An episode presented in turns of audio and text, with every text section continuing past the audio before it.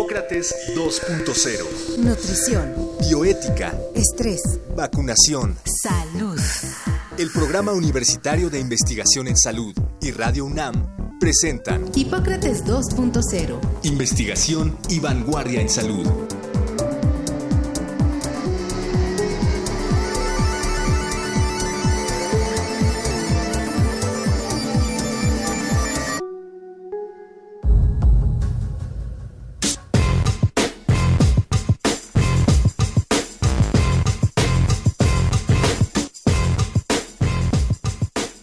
Hola, ¿qué tal? Bienvenidos a Hipócrates 2.0. Como lo anunciamos desde el programa anterior, hoy vamos a seguir platicando sobre adicciones. Volvimos a invitar al doctor Armando Patrón, que es psiquiatra y especialista justamente en el manejo de adicciones. Eh, nos quedó en el tintero la vez pasada este gran tema de las drogas legales, es decir, hablamos mucho de cocaína y crack y todo, pero no nos metimos en el terreno pues de ciertas cuestiones como las benzodiazepinas, estas cosas para dormir que pueden ser recetadas por pues cualquier médico y que son ansiolíticos y que constituyen algún problema o pueden constituirlo, o bien cuestión que va a ser muy controversial, los opiáceos que son recetados para el dolor pero que pueden también pues, ser una cuestión de, abuso. ¿no? Eh, la pregunta concreta sería, primero, ¿qué tan grave es ese problema en México? En otros países resulta gravísimo, no sé qué tanto lo sé aquí. Digamos que en México sería muy probablemente el problema menor en términos de, adicciones. A diferencia de Estados Unidos, que es una nación que tiene problemas con todas las drogas que, que, existen y podrían existir y seguirán creando, y que también lo tienen con las drogas de prescripción. En México no ocurre así, aunque tienes toda la razón, Omar. En México también existe un mercado negro de benzodiazepinas que se pueden conseguir sin receta, a veces en farmacias, a veces en puntos del mercado negro como tal, en Tepito, ¿Qué son el Valium, el diazepam? Precisamente, son ansiolíticos o tranquilizantes, sedantes, que definitivamente tienen la capacidad de generar dependencia física, adicción como tal, que incluso se manifiesta de manera muy peligrosa médicamente, porque una abstinencia, por ejemplo, de sedantes o tranquilizantes, como la de un alcoholismo grave, puede llevar a la persona a tener crisis convulsivas o un delirium tremens, es decir, ya se trata de un cuadro médico grave. Entonces aquí en México es una cosa realmente todavía marginal. Creo que en Estados Unidos algo que ha favorecido que se salga de controles que han tenido, a pesar de su puritanismo, digamos, una auténtica cultura de las drogas en la que lo que prima es que tú no tienes por qué sufrir y si tienes algún malestar debe de haber seguro una solución rápida, inmediata, indolora que puedas conseguir así fácilmente. Y pues bueno, de repente estaban prescribiendo opiáceos como analgésicos hasta para casi que dolores de muelas y pues después de que entonces las personas ya hoy por hoy, desde que la administración de Trump ha endurecido esto, ya no pueden tener más un acceso a través del mercado negro a los derivados del opio, lo que se ha detonado es un grave problema de abuso de heroína por personas por las que uno nunca pensaría que lo iban a hacer, pero pues ahí vemos qué grave es esa situación. En México, en cambio, creo que la situación más grave es, como tú mencionaste, la de las drogas legales y podríamos decir el alcohol, porque además, hoy por hoy, si los accidentes son la causa número uno de muerte en jóvenes, están en gran medida relacionados con el abuso del alcohol tanto en casos de ahogamiento como en casos de accidentes viales, ¿no? Y eso sí lo estamos viendo gravemente progresar en el campo de las chicas, por ejemplo, que ya de repente en algunos contextos puede ser que beban más que los hombres y siendo las mujeres, por su constitución genética, personas cuyos organismos son más susceptibles al daño acumulativo por el consumo de alcohol, entonces, interesantemente, se están más expuestas, o sea, más expuestas a que les genere daño el consumo intenso, y hoy así están consumiendo, y están consumiendo de una manera que también conlleva, no lo olvidemos, riesgos particularmente graves como por ejemplo la posibilidad de ser agredida sexualmente. No me refiero a, digamos, en las calles meramente, me refiero incluso en una fiesta.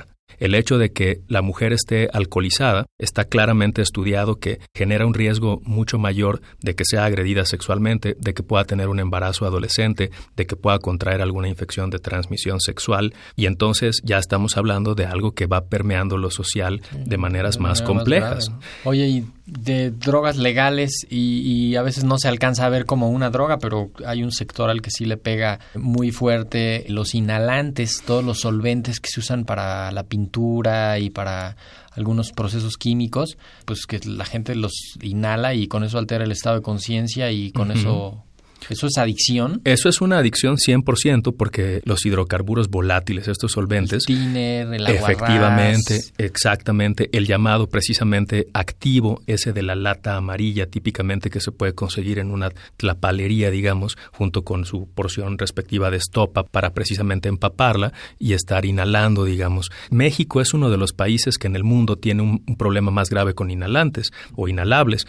Los chicos que están sobre todo en condición de calle, que no son los únicos que consumen, ¿eh? déjenme decirles que a veces lo vemos incluso en capas sociales bastante favorecidas, pero en general las personas que están, por ejemplo, en cierta precariedad material, que están en condición de calle, la droga que pueden comprar más fácilmente porque es la más accesible en términos de costo, es legal para fines, digamos, este, de usarlo como se tendría que usar, pues es precisamente el activo. Y entonces se pueden comprar pedacitos de estopa empapados con activo por quizá uno o dos o cinco pesos. Ciertamente hay una gran disponibilidad que define que este sea un consumo problemático en México como en pocos otros países en el mundo. Y eso sí, les siembra un daño neuronal irremediable. brutal, porque además pasa directamente, digamos, hacia el interior de la bóveda craneal, llega directamente a la parte frontal del cerebro y prácticamente va generando una lesión a las vainas de mielina, que son estos recubrimientos que tienen los cables de las neuronas, Sí. digamos. Entonces podemos ver casos en los que un, un chavo, digamos, que empezó consumiendo completamente sano, en cuestión quizá de tres meses, está en una situación en la que ya no puede caminar por la falta de coordinación a nivel del sistema nervioso central. O sea, el daño ya no es solo la cuestión de no poder dejar de consumir, es un deterioro neurológico, psicomotriz grave que no siempre va a ser reversible. Le Sí. disolvió las neuronas. Claro. Literalmente. Son solventes, ¿no? Es que a veces Sí. perdemos de vista la de, Sí, el ahora, nombre. eh, claro, el daño es eh, evidente y pues ninguno de nosotros aquí en nuestra condición económica supongo que consumiríamos solventes, bueno, no sé, pero también pienso en un niño de la calle que está en un semáforo y que no sé exactamente dónde viva o que quizás sea explotado por algunas personas y esta pues es su manera de escapar de la realidad eh, y es una realidad pues muy perra, ¿no? Como que ¿cómo escaparías de eso? Y del frío Sí. también, ¿no? Y del hambre. y del hambre. ¿Qué haces? Y ellos así lo comentan. O sea, si uno les pregunta a estos chicos Sí. directamente, no es raro que la respuesta sea, sino es de hecho lo común, para pasar las noches, digamos, en la calle con el frío y sin demasiada hambre, pues es lo que me funciona mejor. Sí, pues yo lo haría. Digo, no sé si tenga yo tónico hedónico bajo, pero pues yo lo haría, supongo, ¿no? Pues seguramente que más de uno, aunque no lo crea, llegado el momento, se podría encontrar en esa situación. Como decía Mau, por eso lo mejor es considerar que no hay tal cosa como una inmunidad ante eh, la posibilidad de desarrollar adicciones. Y por cierto, algo que es interesantísimo es las adicciones se generan con mucha más facilidad y profundidad cuando uno empieza a consumir encontrándose en un estado de mucho estrés en su vida. Entonces, por ejemplo, lo que tú dices, eh, Omar, pues está muy claro. Un chico que no podría estar viviendo en un mayor estrés crónico, como el que comporta pues no tener para comer, no tener dónde dormir probablemente, etc., claro que va a estar mucho más susceptible a desarrollar una fuerte dependencia física de los inhalables, ¿no? Pero bueno, eso aplica para todos. Si lo pensamos, típicamente la escena, esta de híjole, ya llegué a la casa después de un día arduo de trabajo, estoy muy estresado, necesito un trago, ¿no? Eso precisamente da cuenta de que sí, las sustancias se van asociando con un como escape del momento presente cuando la emoción que tienes en ese momento es desagradable, ¿no? El problema es que eso les va confiriendo un poder que va generando más probabilidad de que te vuelvas adicto. Claro, aquí mi duda es, bueno, yo hago psicoterapia cognitivo-conductual, entonces pues justamente alguien de nivel económico alto que dice, yo necesito un whisky porque tuve un día muy pesado en la oficina. 18 pues, años. Exacto, 18 años y todo. Pues uno le dice, oye, pues en realidad no necesitas, como decía Albert Ellis, ¿no? No necesitas un whisky, a lo mejor es mejor y todo, pero no lo necesitas.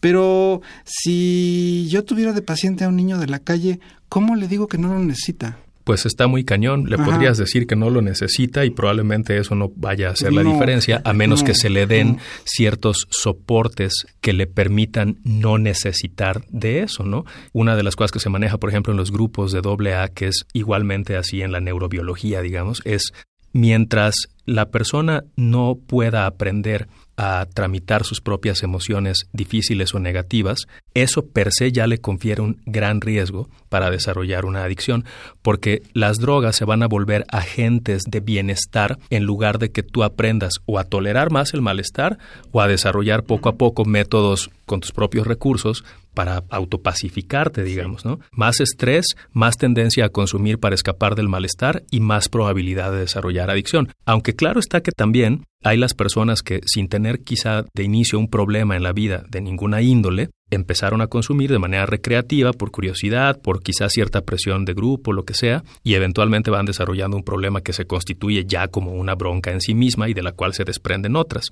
Sin embargo, quizá las más de las veces, las adicciones suelen ser un síntoma o como la punta del iceberg de algo que hay que revisar por debajo habitualmente, como decía Mau, en cuanto a lo afectivo, lo emocional, muy probablemente la cuestión relacional de inhibición social, de sentirse con menos autoestima, etc la cuestión del alcohol en el sentido de es que yo me tomo dos copas y puedo invitar a una chica a bailar, pues es muy real. El problema es que entonces se va normalizando como si así se tuviera que hacer de manera natural. Y en la medida en la que uno le asigne una función de utilidad a la droga también está más en la propensión a desarrollar la adicción, porque ya no es solo la cuestión de recrearse con ella, digamos. De todas maneras, recordemos, el contacto de la molécula psicoactiva con el tejido cerebral es solo cuestión de tiempo antes de que en cualquier organismo humano o incluso no humano genere una dependencia física o adicción. No hay tal cosa como ese decir a mí no me va a pasar todos los que llegaron a desarrollar una adicción empezaron consumiendo, estando seguros de que no se volverían adictos y de que no perderían el control. Armando, México tiene una gran tradición en uso de sustancias psicoactivas alucinógenas, ¿no? En el uso del peyote, eh, y ahora hay todo un movimiento del uso de ayahuasca como proceso de autodescubrimiento y tal. Justamente en este libro que te mencionaba de Escotado, él menciona los alucinógenos no tienen potencial adictivo. Eh, no sé qué opinas tú al respecto. No tienen un potencial adictivo como lo tienen las demás drogas. Definitivamente no vemos un consumo que se vuelve compulsivo, que se desarrolla con ese patrón característico como de incluso tolerancia y abstinencia. Pero el gran problema con los alucinógenos, que fue por lo que se descartó todo su uso como ayudantes de la psicoterapia también ya hace algunas décadas, es que uno no puede tener de antemano suficiente certeza, lo cual es inadmisible, respecto de quién va a tener o no un efecto secundario, y los efectos secundarios pudiendo ser que te quedes en el viaje, nada menos, porque el estrés farmacológico que generan los alucinógenos, digamos, es probablemente sí el mayor. De ahí que pocos microgramos, por ejemplo, como en el caso del LSD en lo particular, generen una alteración del estado de conciencia que comporta incluso alucinaciones complejísimas y la incapacidad total para interactuar con el entorno en muchas ocasiones, en cantidades de incluso 50 a 75 millonésimas de un gramo. Entonces, el problema es que generalizar que este tipo como de trances visionarios va a ser terapéutico para todos, seguramente es un gran riesgo. Probablemente haya personas a las que no les genere un problema, que incluso deriven de ello un, beneficio, pero sería, digo yo, algo muy irresponsable proponerlo como una clínica de ayahuasca y ahora en lugar de, digamos, un centro de, integración juvenil, vénganse aquí a, a hacer su viaje de ayahuasca. Bueno, pero eso se está haciendo cotidianamente, es decir, en Internet hay muchos sitios que anuncian viajes de ayahuasca y como la gente lo, hace. Como los lavados colónicos también están muy de moda. Exactamente. Por ejemplo, entre las drogas, la más potencialmente psicotomimética, como se dice, o sea, de inducir psicosis. Eh, o sea, locura. Sí, específicamente, digamos, la aparición de paranoia, de delirios de persecución, digamos, y alucinaciones, sería la marihuana y sobre todo cuando uno ya tiene una predisposición genética o incluso ya manifiesta a través de una enfermedad diagnosticada, por ejemplo, como la esquizofrenia. Interesantemente, la droga que más potente es para inducir síntomas psicóticos es la marihuana. Por tanto, con solo ese argumento podríamos decir que no es ni inocua ni es benigna. O sea, nadie está mejor. Regreso a lo de, pues es en cada individuo lo que ocurre, porque... Por supuesto. Digo, sé de historias de chavos que tenían predisposición a esquizofrenia por genética, por lo que quieras, y un par de drogas les detonaron la enfermedad por el consumo de una sustancia psicoactiva que te está modificando la bioquímica del cerebro. Ese es parte del problema. Las drogas pueden ser un detonante de una enfermedad mental que tú no sabes ni siquiera que ahí la tienes. Y además lo más gacho es que una vez que aparezca no va a desaparecer, salvo el caso específico del diagnóstico que llamamos o episodio psicótico inducido por consumo de sustancias psicoactivas, que se entiende es algo que aparecería y desaparecería en cierta medida en relación con el consumo o no, digamos, si no se consume. Pero yo estoy hablando, como tú mencionas, Mauricio, de cómo puede detonar una enfermedad, por ejemplo, psicótica crónica que tendrás el resto de tu vida. No es fácil decir que si no la consumías nunca iba a aparecer la enfermedad. Eso es siempre como cuestionable. Pero normalmente lo que vemos es que aparece desde antes, aparece en una versión más difícil de tratar, aparece con más complicaciones y aparece incluso la posibilidad de que se manifieste lo que llamamos patología o diagnóstico dual, que es la coexistencia de un problema psiquiátrico importante una depresión, un trastorno bipolar, una esquizofrenia, un trastorno obsesivo compulsivo con un problema también de adicción. Y, y ahora una, se le implementó una industria química de purificación, sobre todo en Estados Unidos, en lo, donde ya hay muchos estados donde es legal y pues ya le montaron una industria alrededor de eso en la que están obteniendo productos muy puros que ya no contiene ninguna otra cosa más que la sustancia psicoactiva y, y, ellos manipulan en qué cantidad la quieren y eso, o sea, se ha llegado a un nivel de... De desarrollo tecnológico para la extracción de concentrados de cannabinoides, que en efecto es asombrosa, digamos, porque se está usando una extracción por CO2 que prácticamente solo deja de todos los químicos, digamos, de la planta, los cannabinoides, incluso elimina los llamados terpenos, que son moléculas que se comparten, por ejemplo, también con el lúpulo de la cerveza y que son los que le confieren a la marihuana su aroma y sabor característicos. Entonces, se llegan a purificar tanto a través de esta extracción que luego se les tiene que añadir de regreso esta parte de los terpenos para que tengan como... o se sugieren un mari maridaje. Con... De hecho, lo hay y de hecho... con, con camota de alcohol. Precisamente eso hacen y como es legal, hoy día hay incluso experiencias que ya, digamos, te venden en paquete en el sentido de ir a un restaurante y hacer, digamos, una comida de varios tiempos acompañada no solamente de algún buen whisky, sino también de la mejor mota. Oye, Armando, pues muchísimas gracias por haber venido a este segundo programa. Hombre, eh, es un placer. Te agradecemos todo el la, la, las explicaciones, cuando menos esperamos haber puesto información útil a la mano. ¿Cómo eh, te localiza la gente? Con mucho gusto los puedo atender en mi correo electrónico, que es el, en mi correo electrónico personal y es la única cuenta que tengo, así que seguro los leo, que es armando.patron arroba gmail.com. ¿Algún teléfono? Claro, si les puedo dar llamar? también el teléfono de, de, los teléfonos de los consultorios en los que estoy atendiendo sí, normalmente todos los días, que son el 5575 0295 y el 5615 0333. Gracias, Armando. Y para abundar en este tema, bueno, para cerrar con broche de oro, preparamos una cápsula informativa justamente sobre la clínica de atención integral para adicciones de la Facultad de Medicina de la Universidad Nacional Autónoma de México. Vamos a escuchar la cápsula. En marzo pasado se abrió la Clínica de Atención Integral para las Adicciones. ¿Qué servicio ofrece? ¿Cuántos estudiantes atiende? ¿Cómo funciona? Para despejar nuestras dudas, charlamos con... Soy Silvia Ortiz León, jefa del Departamento de Psiquiatría y Salud Mental de la Facultad de Medicina. La Clínica de Atención Integral para las Adicciones atiende diariamente a tres estudiantes. Todos ellos van por voluntad propia. Solo los estudiantes de bachillerato van acompañados de sus padres. La doctora Ortiz nos platicó sobre las adicciones que atienden comúnmente y sobre el llamado alcohol explosivo, además de brindarnos algunos datos sobre el tema. Lo que se sabe, de acuerdo con las encuestas nacionales que ha realizado el Instituto Nacional de Psiquiatría, pues lo que más se consume es alcohol y marihuana. Y que también se ha observado un gran incremento en el consumo de alcohol llamado explosivo. ¿Qué quiere decir? Que en una sola ocasión se toman todo el alcohol que pueden. Y esto lo hacen los fines de semana los chicos. Y eso es lo que ha aumentado ¿eh? en porcentaje.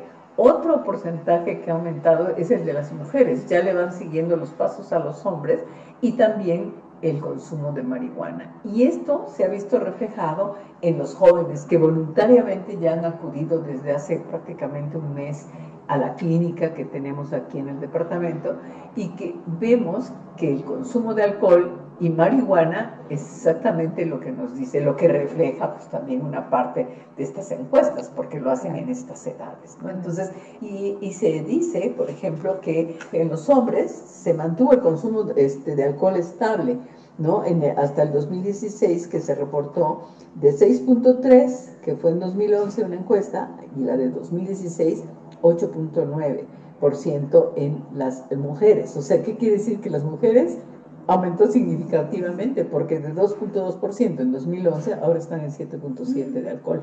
Y lo mismo también el incremento de marihuana para todos. El incremento de marihuana ha sido también, ha incrementándose de manera muy importante en estas encuestas de 12 a 17 años. Así que esto nos habla de qué debemos hacer, pues estar muy atentos a este tipo de consumos y por lo tanto se hace necesario generar pues modelos de atención propios para estas edades. Y eso es lo que nosotros tuvimos como objetivo, que sabiendo que los jóvenes son resistentes a consultar en servicios psiquiátricos y a ir con el psiquiatra, el modelo que estamos utilizando, pues es un modelo en donde incluimos la parte psicosocial y aquí trabaja con nosotros una trabajadora social psiquiátrica que es la que recibe a los jóvenes, les da orientación y bueno, si ellos no quieren recibir este, la atención, pues también ellos se pueden retirar porque esto es totalmente voluntario y también que sepan que es totalmente confidencial y que nosotros no vamos a dar informes a nadie,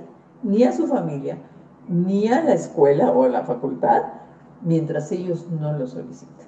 ¿Qué estamos observando?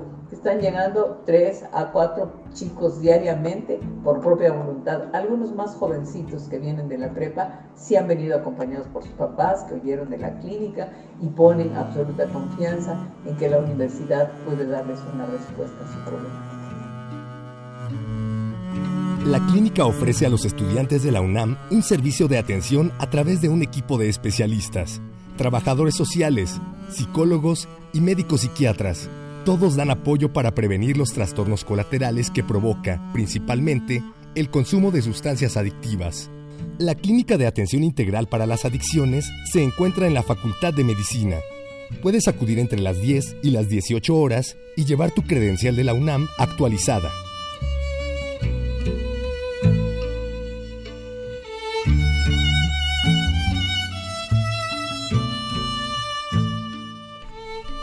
Pues muchas gracias a la doctora Silvia Ortiz de la Clínica para el Tratamiento de Adicciones. Justamente eh, pues nos pone el escenario muy claro de, de cómo ellos están encontrando el comportamiento de las adicciones y pues también nos ilustra perfecto que es, es un problema dinámico. Y... Es un problema dinámico, sí, y en México es un problema pues muy importante. El alcoholismo sigue siendo el trastorno eh, psiquiátrico número uno eh, y bueno, pues como vimos el consumo de marihuana eh, sigue incrementándose. Ya haremos un programa específico sobre este tema espinoso, Mauricio, de la marihuana. Así es, y pues esperamos que en estos dos programas quede bien clara la idea que el problema de las adicciones es un problema muy complejo que no se soluciona eh, ni criminalizando al adicto eh, ni, ni nada más atacando uno solo de los de los problemas sino que hay muchos componentes y pues justamente con opciones como estas clínicas